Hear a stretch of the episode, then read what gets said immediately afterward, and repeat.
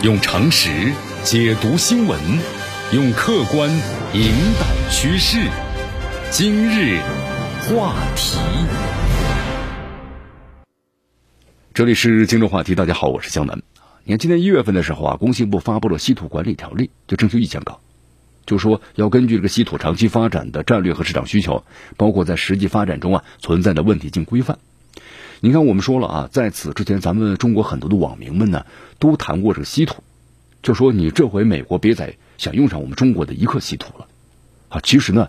这是一个陈旧和过时的认知啊，因为这个稀土的话，我们说了，它不是真正的是稀缺，也不是中国的独有。你看，咱们中国现在呢，查明的稀土的储量啊，约占全球的大约百分之三十八，但其他国家呢也不少，你包括美国，其他稀土的含量是非常高的。那么，咱们中国之所以为什么会成为这稀土的出口大国呢？不仅仅是因为咱们资源丰富，其实还有一个最重要的原因，咱们中国的产量大，稀土，而且还卖的非常便宜。但是最近几年呢，我们说了，世界风云的变化非常快的，全球的这个稀土的格局啊，早已不同以往了。那么就说大家要对稀土啊，要与时俱进，认知方面具备呢新的这个了解。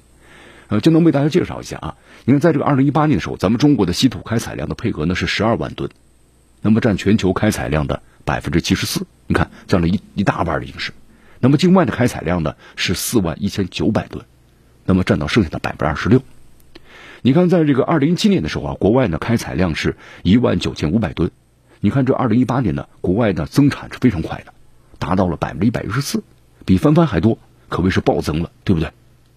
那么到这二零一九年呢，全球的稀土总产量猛增加到二十一万吨，但是咱们中国呢？开采量只增加了百分之十，就是十三点二万吨总量。那么这个占全球的稀土开采量呢，进一步下降到了百分之六十三。在咱们中国之外啊，全球其他国家稀土产量呢持续增加。你看，由以前的才一万多吨，增加到呢一点七点八万吨了，保持的是一个非常快速增长的势头。那么集中产量呢，我们说了，高度集中在美国、缅甸、澳大利亚三个国家。从这个整体情况来看啊，全球稀土的开采的高度集中啊，中国、美国、缅甸、澳大利亚，那么这四个国家的开采量一加起来总量就占了全球的百分之九十五，那么其他国家都可以忽略了，很少了。你看这个二零一九年啊，我们中国稀土开采呢十三点二万吨，出口是四点六万吨，进口是四点一万吨，我们本国消费啊一共是十二点七万吨，那么咱们中国对于稀土的消费呢占全球的百分之六十，就还有一点呢，就很多人不太知道啊。在一九年啊，咱们中国呢进口稀土的化合物四点一万吨，略低于出口国，但咱们中国呢依然是全球最大的稀土的进口国。其中这个缅甸和美国呀，都是中国呢进口稀土的主要来源。美国既是中国稀土的出口第二大国，也是进口的第二来源。所以大家是不是感觉点很出乎意料之外啊？因为我们以前都认为是美国呢是主要是进口咱们中国的稀土，但咱们中国呢也在从美国进口稀土。所以说，咱们中国呢，不仅是全球最大的稀土开采国，而且呢，还是全球最大的稀土的出口国，呃，进口这个也是进口国，呃，包括全球最大的稀土消费国。那么，稀土消费最大的第二国是哪国呢？日本，一年下来四点五万吨，约占全球的总量的百分之二十一点五。美国和欧洲啊，各占了百分之八。你看，这日本的话，它也要储备这个稀土啊，它可能不用，它储备起来。从出口情况来看呢，二零一九年中国出口的稀土啊超过了四点六万吨。日本、美国、荷兰、德国、意大利是中国呢稀土产品出口的十大贸易伙伴。就还有一个出乎意料的是，就一九年呢，美国的稀土产量已经占全球的十二点四。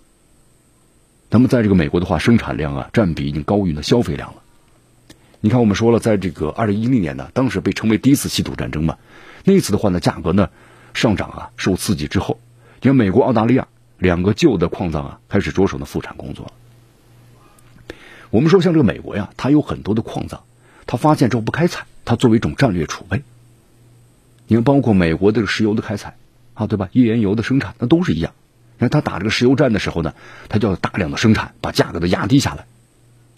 那么，关于矿藏方面呢，同样也是如此啊。稀土呢，价格一上涨，你看这美国、澳大利亚就把它的旧的矿藏呢，完全就开封了。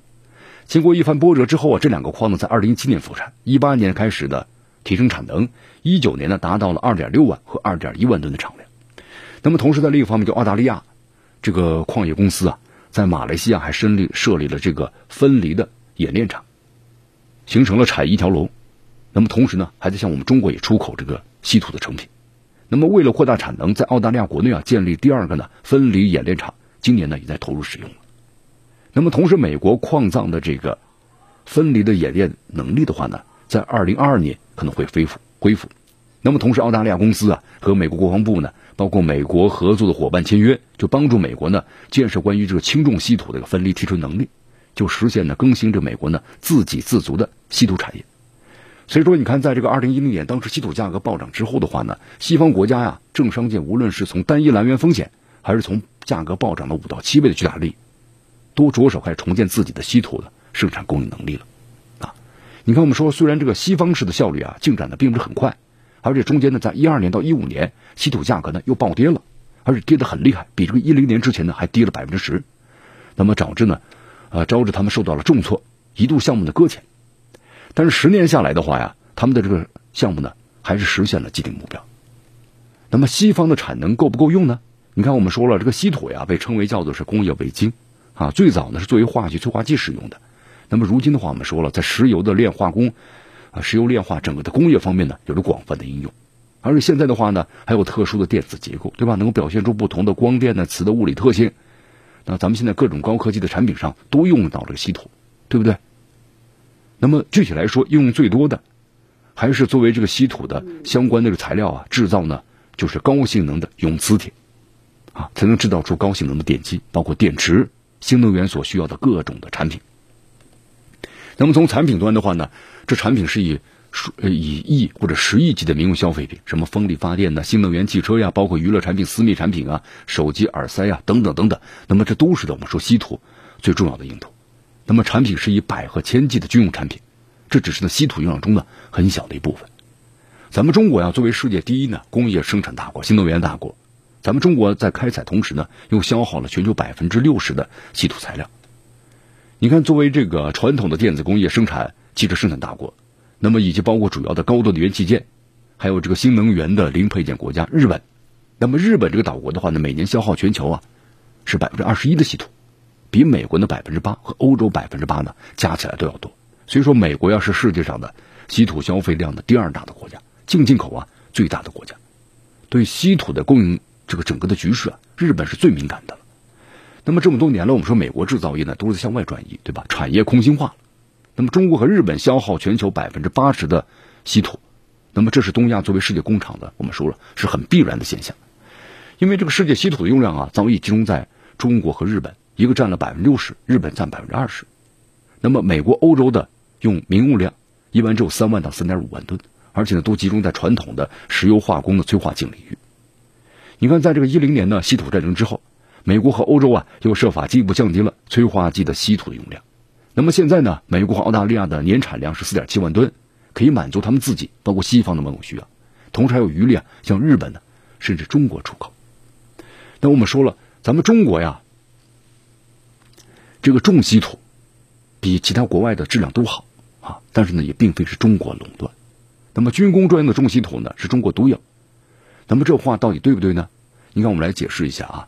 因为这个电子结构、化学性质相相似，这个稀土矿啊，一般都是这种的多金属共生的，无论是中外。那么矿藏之中的或多或少都含有呢十七种元素，是比例呢不太一样。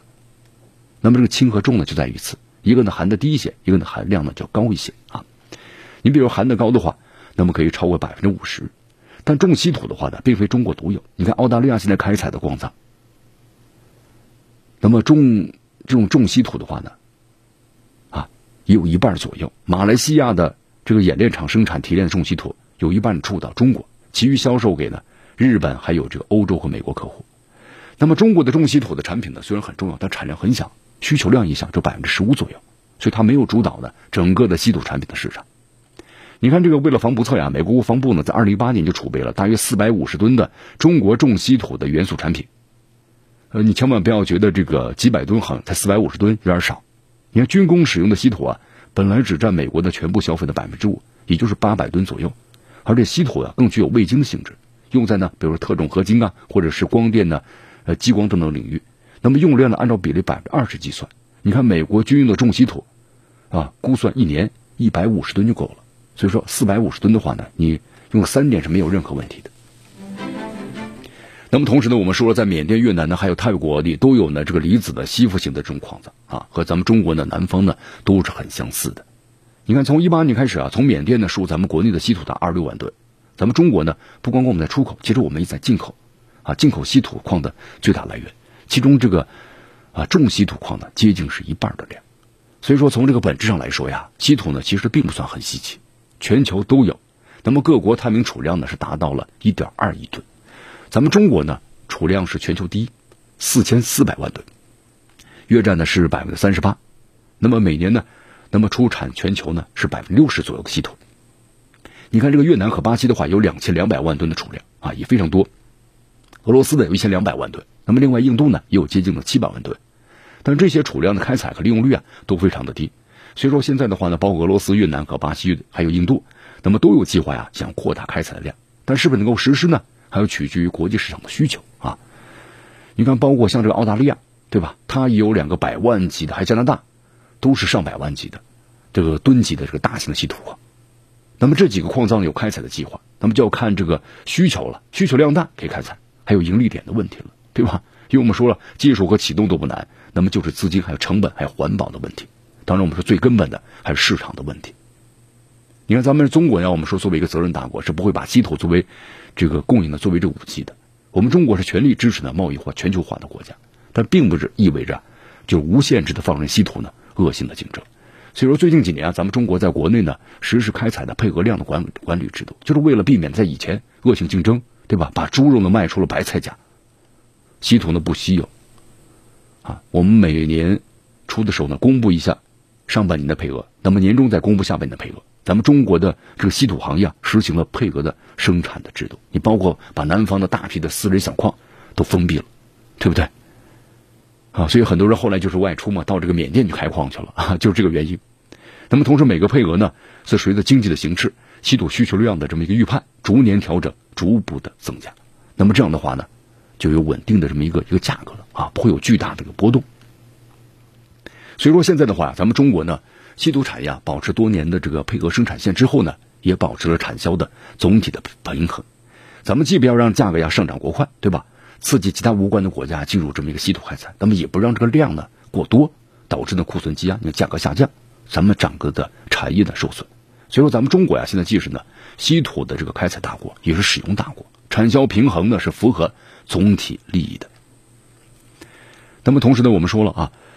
你看关于这个稀土呀。啊，从本质上呢，咱们要理解这个稀土。你看稀土的话呢，折合下来，每斤呢，现在咱们出口的话，大约是三十三点六元。从本质来说，这个稀土呀，不是金子，全球储量呢也不缺，对吧？多国都有。那么猪肉的价格就是的动态平衡之后一个合理的价格啊。既然不是稀缺的这种矿藏，那么价格支撑就来源于呢，你开采多少，提炼所需要的成本了。那么这些才是问题啊。